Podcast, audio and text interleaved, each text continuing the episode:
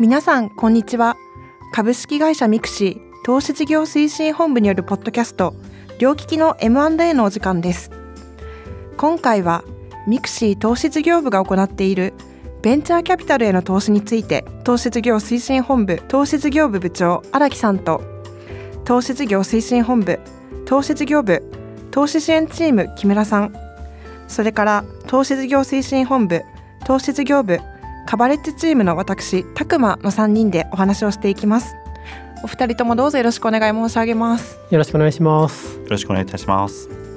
はい、えっと、これまであのミクシーによるスタートアップ投資や M&A についてこのポッドキャストではお伝えしてきたんですけれどもベンチャーキャピタルへの投資に特化した回は初めてということでミクシーが行っているベンチャーキャピタル投資とは何か改めていろいろお伺いできればと思っております。まずはあの荒木さんあのベンチャーキャピタルへの投資なんですけれどもあのミクシーっていつ頃から VC への投資を始められたのかっていうその経緯についても教えていただいていいでしょうか？はいあの実は結構歴が長くてですね、はい、一番最初今振り返ると2009年からあベンチャーキャピタルファンドへの投資活動というものを始めています。で、えー2018年頃からですねあの投資活動をより強化をしていくということを始めまして国内外のいろいろな VC ファンドの皆さんに投資させていただいています。で特に2022年当社投資事業化してからはあのより管理体制も含めてしっかりと強化をしながら全体ポートフォリオのマネジメントまで含めて VC ファンドへの継続的な出資というものを行うようにしています。なるほど。ありがとうございます。結構なあの規模感でやられてるっていうような理解でよろしかったでしょうか？そうですね。あの IR 等でも開示している通り、はい、あの営業投資有価証券スタートアップ投資も含めた全体の金額で200億円を超えるような水準になってきていまして、うん、あのそのうちの一定割合 VC ファンドが占めていますので、うん、やはりあのポートフォリオ全体としても重要な位置づけになってきています。ありがとうございます。えーと、本日はですねあの投資事業部の部長ということで荒木さんに来ていただいていてさらにあの投資支援チームというところから木村さんに来ていただいているんですけどもあの普段投資事業部ではどういった体制で VC への投資というのはあの検討されているんでしょうか？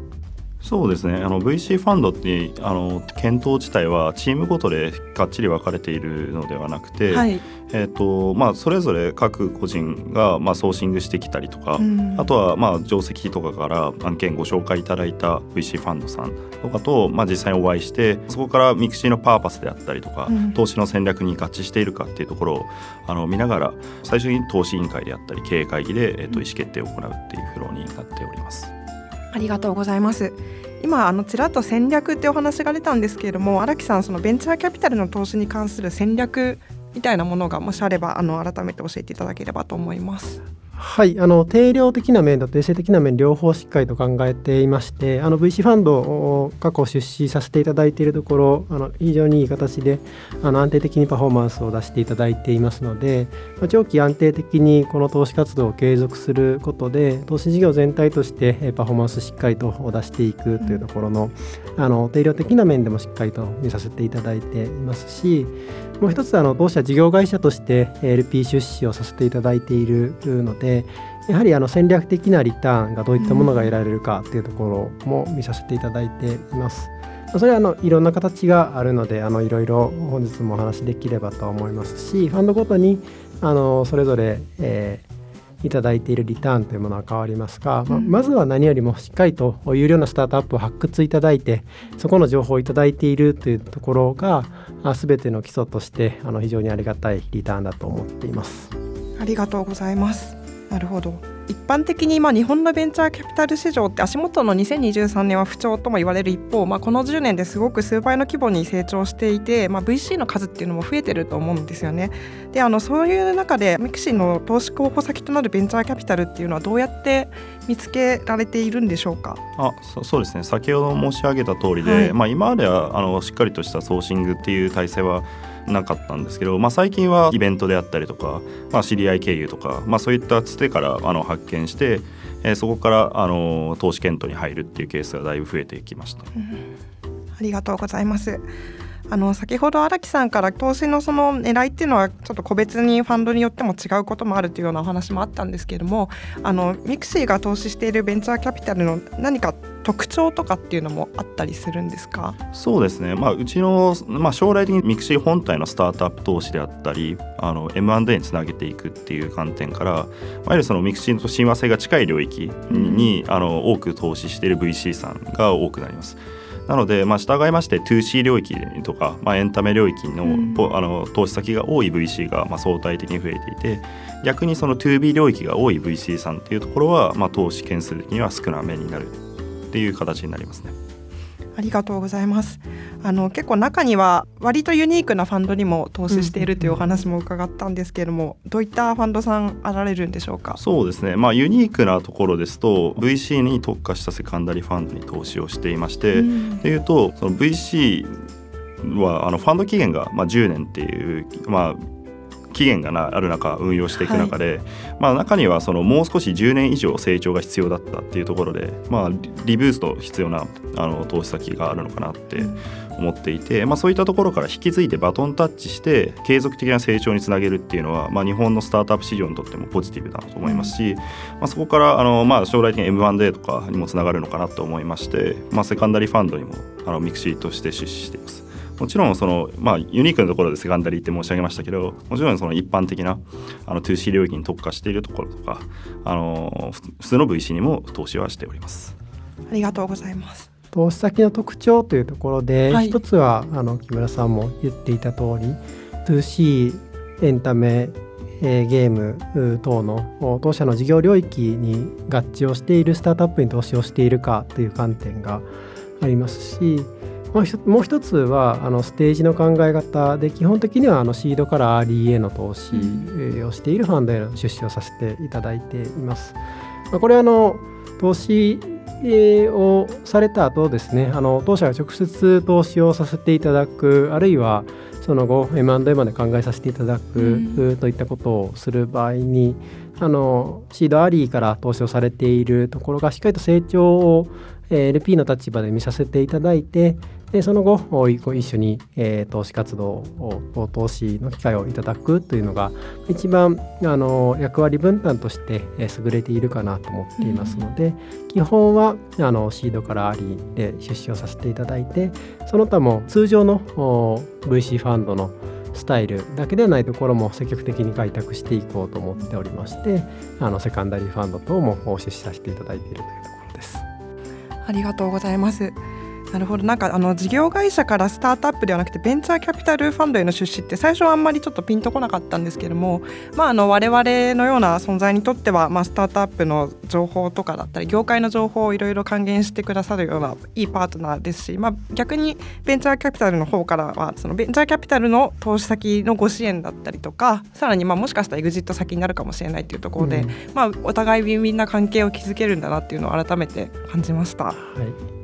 そうですね私自身はミクシーに入る前全くスタートアップからは遠い業界から来たんですけど、うん、本当にあのミクシーという会社が VC ファンド投資にこれだけやってくれていたそこにジョインできたっていうのはありがたかったんですよね。あの今ですと、えー、LP 経由で間接的に投資させていただいているスタートアップの数が、まあ、間違いなく1000社以上はある、えー、状況ですので。あのスタートアップもともとそれほど明るくなくとも VC ファンドの皆さんから頂いているご報告をしっかりと理解をしていくだけであの比較的あの成長されているスタートアップの情報等を自分の血肉としていくことができるということでキャッチアップを早くできるという観点でもあの投資活動全体に非常に役に立っているなと思います。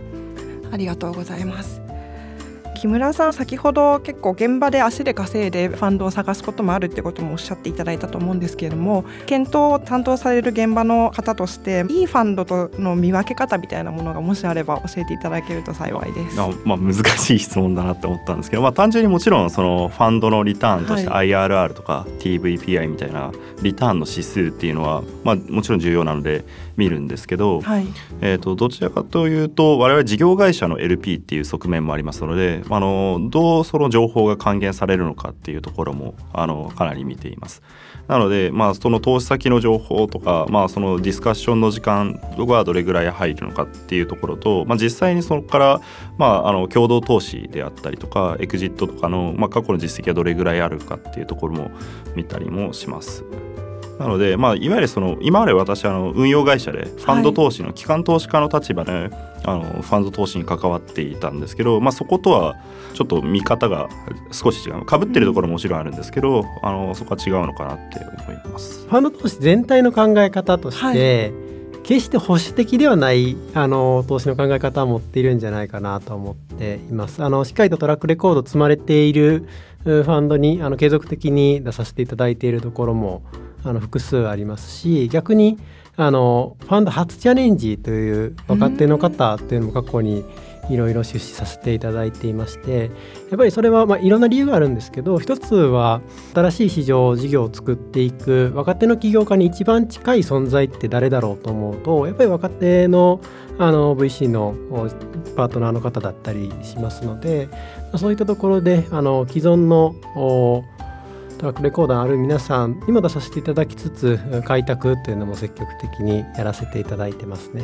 そうですねあとはに、まあ、まだまだその日本の VCC をここ10年でだいぶ伸びてきたっていうところもあると思うんですけどまだまだ日本のスタートアップ市を盛り上げていくっていう観点でいうとそしてあの、まあ、先輩 VC だけではなくてあの若いあの若手の VC も盛り上がっていくっていうところは一定必要だと思いますし先ほどあの荒木さんが申し上げた通りであの起業家は、まあ、まあもちろんそのシニアのアントレあのシリアルアントレプレーナーの方もいらっしゃると思うんですけど、はい、若手の起業家学生起業家っていうのも多いのかなと思っていて、まあ、そこで、まあ、年齢的にもたあの近いっていうところもあるので、まあ、親身にディスカッションしてそこからあの大きい会社スタートアップユニコーンとか生まれていくっていうのはケースとしてもありますし我々その 2C のサービスをやっていくっていうとやはりその若い人の目線とかどういうゲームどういうものを普段から触れているのかっていうところに対して、まあ、親和性あるっていう観点ですと、まあ、あの 2C サービスとかだと、まあ、若手キャピタリストは一定親和性は高いのかなと考えていますので、うん、まあ、そういう仮説から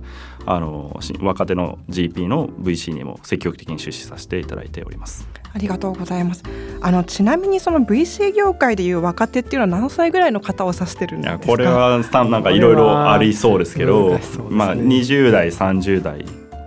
かなとは思ってます。あまあ30代でも35以下ですかね。まああの我々で言うとファーストチャレンジ、はい、ユニークなバックグラウンドあるいはネットワーク等を持たれている方のファーストチャレンジというところに価値が高いかなと思っておりますのであの必ずしも年齢だけではないですかね。うん、うん。はい、そうですねミクシーこれまであの2009年からあのベンチャーキャピタルへの投資を始めてあの今かなりの数のあのファンドに出資されてるかと思うんですけれども一方であの管理ってどうされてるのかっていうのもあのせっかくなのでお伺いしたいと思っております。はい、えっと、僕がまあ入社したのが2021年なので、まあ、大体2年ちょい前なんですけどその時は本当にエクセルだけで手入力みたいな形で、あの全部管理管理というか管理されてなかったっていうのがちょっとあの状態だったんですけど、まあ、僕はもともと金融機関でミドルバックの仕事もしていたので、うん、まあ、そういうところの、まあ、得たところのえー、知識生かして、まあ、あの管理体制のところの改善も行っていて直近だと,、えーと、とファンドを特化したデータベースを独自に作りましてそのファンドってまあキャッシュフローの流れキャピタルコールとかディストリビューション分配金とかファンドの評価の、ね、ナブの数値とかいろいろ数字のデータが多いんですけどそれを適切にどの基準日であるのかっていうのがあのあと為替のデータとかもしっかり管理して適切にその基準日に合わせたファンドのパフォーマンスファンド全体のポートフォリオのパフォーマンスが出せる体制にはなりました。これによってあの今投資業化されて定期的に経営会議で報告を、うん、あの経営陣に対して報告をしてるんですけどしっかりとした管理体制になってから数字面あの計算とかもあのかなりスピーディーにかつ正確に出せるようになったなって感じておりますしかなりその先進的に事業会社の中では先進的に取り込められている